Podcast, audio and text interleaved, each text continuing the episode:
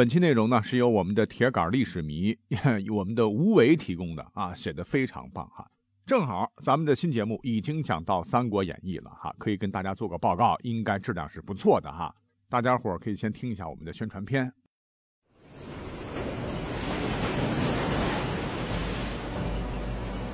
滚滚长江东逝水，浪花淘尽英雄，是非成败。转头空，青山依旧在，几度夕阳红。白发渔樵江渚上，惯看秋月春风。一壶浊酒喜相逢，古今多少事，都付笑谈中。三国，一个充满魅力的名字，在中国。甚至是整个汉文化圈内，都是讨论度最高的话题。近两千年以来，无论是那些至高无上的一代雄主，还是市井田间的升斗小民，对这段历史也都是津津乐道。三国里群雄并起，名将辈出，贤相如云。无论是兴复汉室的刘备，文治武功的曹操。任才上计的孙权，还是义薄云天的关云长，把屎啖精的夏侯惇，信义笃烈的太史慈，亦或是鞠躬尽瘁的诸葛亮，奇谋百出的贾文和，忠简方直的张子布，这些耳熟能详的人物，让我们神往崇敬，因为他们是三国的缔造者和建设者。这部煌煌巨著，因为他们的存在而精彩。而三国，又是乱世。作为三国缔造者之一的曹操，曾发出过“白骨露于野，千里无鸡鸣，生民百遗一，念之断人肠”的悲泣感叹。曾经傲视寰宇的汉民族被重创。九州蒙尘，神州痛哭，锦绣山河生灵涂炭，让后人不免唏嘘感伤。尔虞我诈，恃强凌弱，得之不存，礼将焉附？礼义廉耻挂在嘴上，却又被踩在脚下。悠悠苍生，何其苦也！或许，正是因为如此的复杂。三国才会如此的充满魅力。下面，让我们拨开历史的重重迷雾，跟我一起重回那个金戈铁马、乱世纷扰的真三国时代，去探寻那些或熟悉或陌生的历史故事。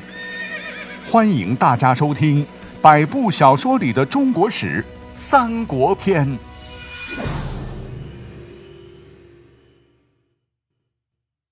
希望大家多多支持哈，来开讲今天的节目。二零一一年呢，一部另类的抗战剧叫《永不磨灭的番号》横空出世啊！讲真，大力丸当年看到结尾的时候泪流满面哈。这部剧很不错，一经播出呢，收视率颇高。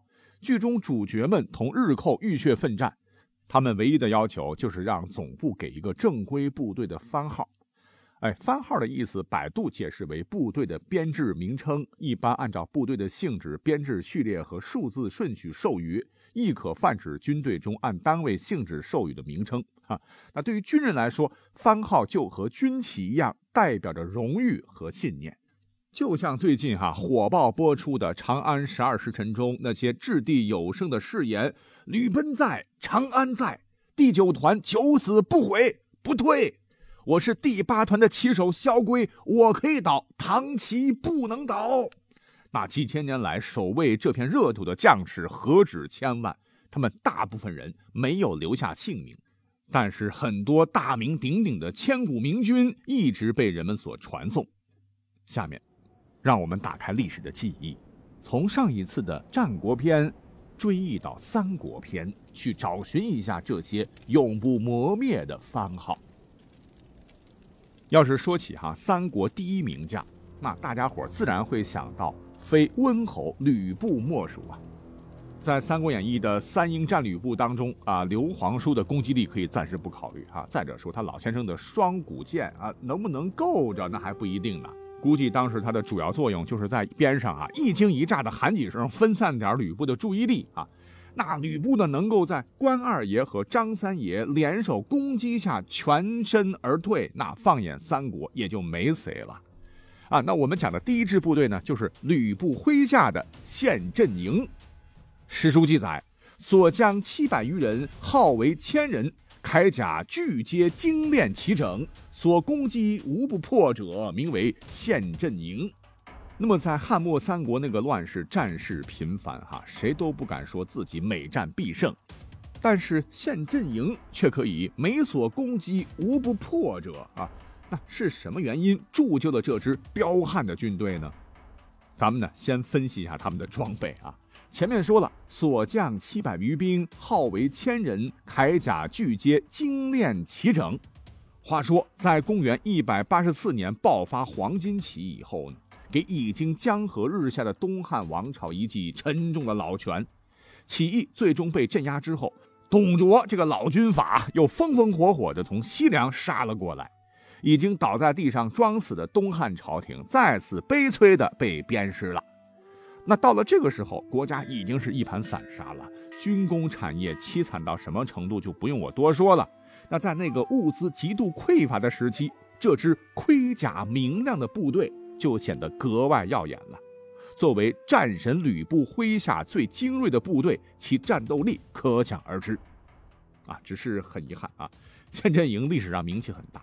但《三国志》的正史当中没有提到这支部队，而是后来的南朝宋的裴松之给《三国志》注解时引用《英雄记》的内容，对其评价颇高。哎，不过呢，我们可以发挥一下咱们的想象力哈，再借助现成的影视作品去发挥一下联想啊，也许现阵营就是咱们中国的斯巴达三百勇士。盔甲呢，可能不如他们斯巴达勇士的比基尼性感，但是要说到战斗力啊，绝对有过之而无不及啊！只是，哎，太可惜了啊！这支部队随着吕布的死而彻底的销声匿迹了，并没有在三国的历史中留下太多的足迹，甚至都没有撑到三国的到来。但是陷阵之志、有死无生的悲壮口号依然被人们所传颂着。那讲到这里，我们不妨可以开一个小小的脑洞啊。那么话说，在公元二百一十五年逍遥津之战，当时张辽以八百将士应击东吴的十万大军，先后两次大胜。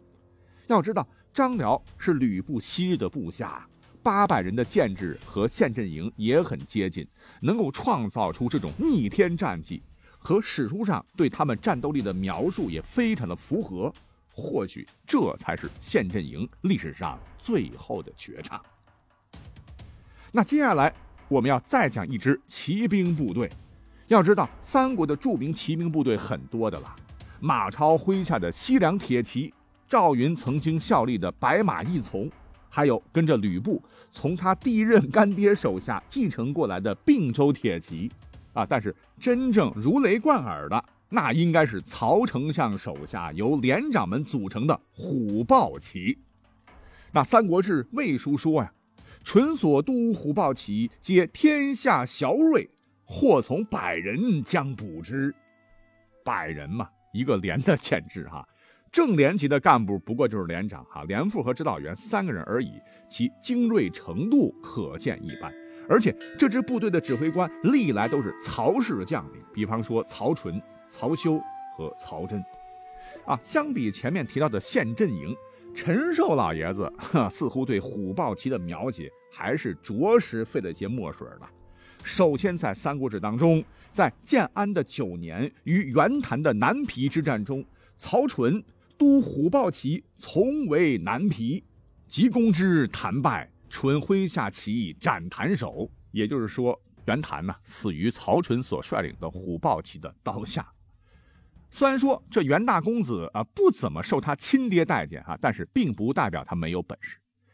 在史书上啊，南皮之战确实当时打得很艰苦啊。曹操曾经想放弃，实在是打不动了，是曹纯坚持急攻，方以虎豹骑取胜，啊，可见这支部队的攻坚能力。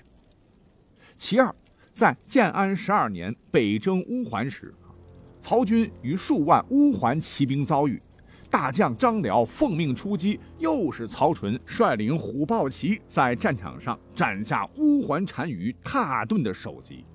要知道，乌桓那当年也是东湖系的游牧民族，和之后有名的鲜卑同源。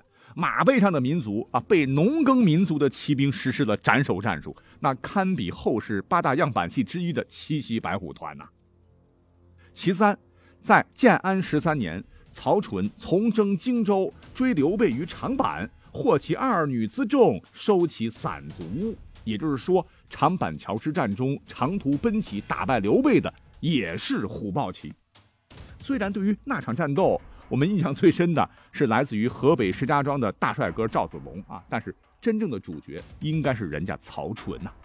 其次，在建安十六年的一场大战中，曹操与马超作战，先以轻兵挑之，战良久，乃纵虎骑夹击，大破之，击败了彪悍的西凉马超军团的，哎，还是人家虎豹骑。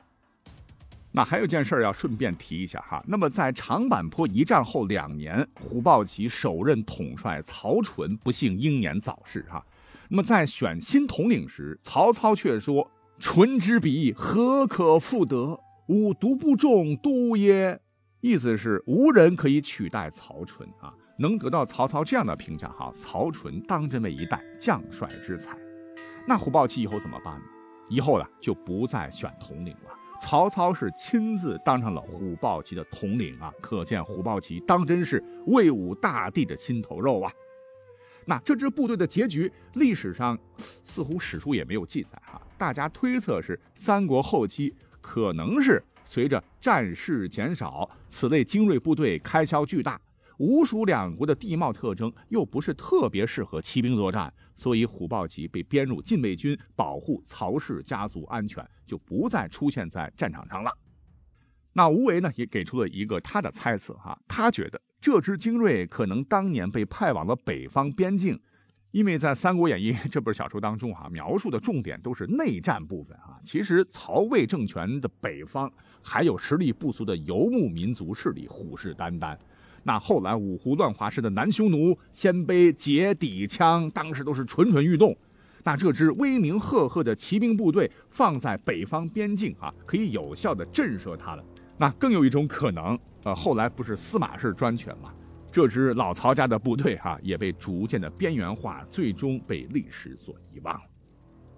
啊，我们讲完了曹操这一边，哎，再把注意力放到蜀汉这边。或许是历史上哈五虎上将的名声太过于响亮，哎呀，感谢《三国演义》啊，吸引了绝大多数的眼球。但是随着关二爷败走麦城，张三爷被内鬼刺杀啊，这个刘老爷子又倒在了征伐东吴的道路上，那蜀汉的运势也是急转直下。那么在白帝城托孤刘皇叔挂了以后呢，诸葛丞相不得不从幕后走到台前，从军师变成主将。那丞相心中更多的应该是无奈和郁闷吧，啊！但是无奈也好，郁闷也罢，仗还得打，日子还得过啊！这不在小说当中，南中蛮王孟获就非常没有眼力劲儿的出来嘚瑟，哈哈！结果大家都清楚了吧？老孟创造了人类战争史上最没羞没臊的记录，被逮住了七次，啊！虽然如此，但是当地土著士兵的强悍战斗力，可见那还是名不虚传的。我想哈，当大家伙儿第一次每每看到这里的时候，心中有没有疑问呢？那孟获手下的蛮兵如此勇猛，为什么蜀汉不招揽他们入伍参战呢？啊，其实哈，在蜀汉的战斗序列里，还真有这么一支由少数民族组成的传奇军队，这就是无当飞军呐。当年诸葛亮在征服南中后，利用当地蛮夷兵员，建立了一支劲旅。我们是根据正史来说的哈，《华阳国志》记载说，亮以夷多刚狠，步兵大势豪强，乃勒令出金帛，聘策恶夷，为家不许，多得者栾氏袭官呐。大体的意思就是说，给当地的大户豪强安排官职，提升他们的社会地位，然后让他们出钱来武装当地的少数民族青壮。最初建立的这支部队的目的就是以夷制夷。那当地豪强得到社会地位，也就乐于服从上级的管理了，出钱募兵，使各族得到实惠，缓解了民族矛盾。同时呢，啊，把这些原本跟着孟老大出来乱砍人的古惑仔变成了政府军，并逐渐成为促进当地民族团结的核心。其组成的军队熟悉民俗，较少激发问题，后来屡次弹压叛乱，那这支军队都是主力。哎，讲到这儿，我们可以说个题外话啊，在当年《出师表》中有“性行淑军，小唱军事”的都督向宠啊，就是死在了弹压南中叛乱的战斗中。后来还是张逆带领无当飞军从前线撤回，才把叛乱摆平的。那史书记载呢，这些战士们。皆身披铜甲，能翻山越岭，善于使用弓弩和毒箭，尤其是精于防守作战。呃，当然了哈，之前毕竟是古惑仔哈，看人没得说。可是这个纪律嘛，就有点啊。那为了给这些彪悍的战士们以良好的管理哈，蜀国委任治军严谨的魏国降将王平为该军团第一任司令官。哎，没错，就是马谡失街亭以后，掩护主力撤退，自己也全身而退的那个王平。当时他的麾下就是无当飞军呐。在历史上，这位王将军呐，识字不满十，与士卒是同甘共苦，而生性谨严，训练苛刻，很少说话。那么在他的调教之下，昔日的古惑仔变成了一支令行禁止、敢打敢拼的王牌军队，是诸葛亮领导的历次北伐中的一柄利剑。特别是在四出祁山时，王平沉着指挥，令张合无法取胜。要知道哈，在那个时期，当年天下大乱，跟随曹操、刘备等人叱咤风云的名将，大多都不在人间，或者是垂垂老矣了。正处在名将凋零、青黄不接的时代。作为硕国仅存的五子良将之一，老张几乎称得上是当时天下第一名将了。而且曹魏当时的骑兵独步天下。以步兵为主的蜀汉军队处在绝对劣势啊！以步对骑，对手还是当年河北四庭柱兼五子良将之一，仅此一仗啊，就够吴当老王炫耀一辈子了。那后来王平将军去世之后呢，张仪接管了吴当飞军的指挥权。张仪啊。这位将领大家可能会感到非常陌生哈，因为他在《三国演义》里出场机会不多。可是注意啊，在三国的正史当中，蜀汉大后方南中地区的安定，张仪将军功不可没。吴当飞军在他的带领下，继续扮演着蜀国最精锐部队的角色，并以最悲壮的方式结局。公元二百五十四年，魏国狄道长李简密书请降。姜维从李简处得到了很多的军需物资，于是趁势挥军北伐。而此时患有风湿的张仪已经严重到不能走动了，必须依靠拐杖站立。但是张将军执意要跟随大军北伐。临行时，他上书道：“臣得蒙主上看重，屡受恩惠，加上有病在身，时常担忧突然身亡，不能报答主上。”若凉州客定，臣为番表守将；若有未捷，杀身以报。刘禅阅后，涕泪交加，不胜感慨。最后时刻，张仪率领五千无当飞军断后，对面是魏国大将徐志的数万大军。我们可以想象，一个身患严重风湿、路都走不了的老人。是如何指挥着几千步兵抵挡着数万骑兵的反复冲击？千军万马的奔腾，仿佛无数撕裂天空的惊雷；刀光剑影，飞逝如簧；濒死者的惨呼，战马倒地时的悲鸣，金铁交加时那仿佛能够穿透灵魂的尖锐声响，让天地万物都惊魂失色。魏军的铁骑。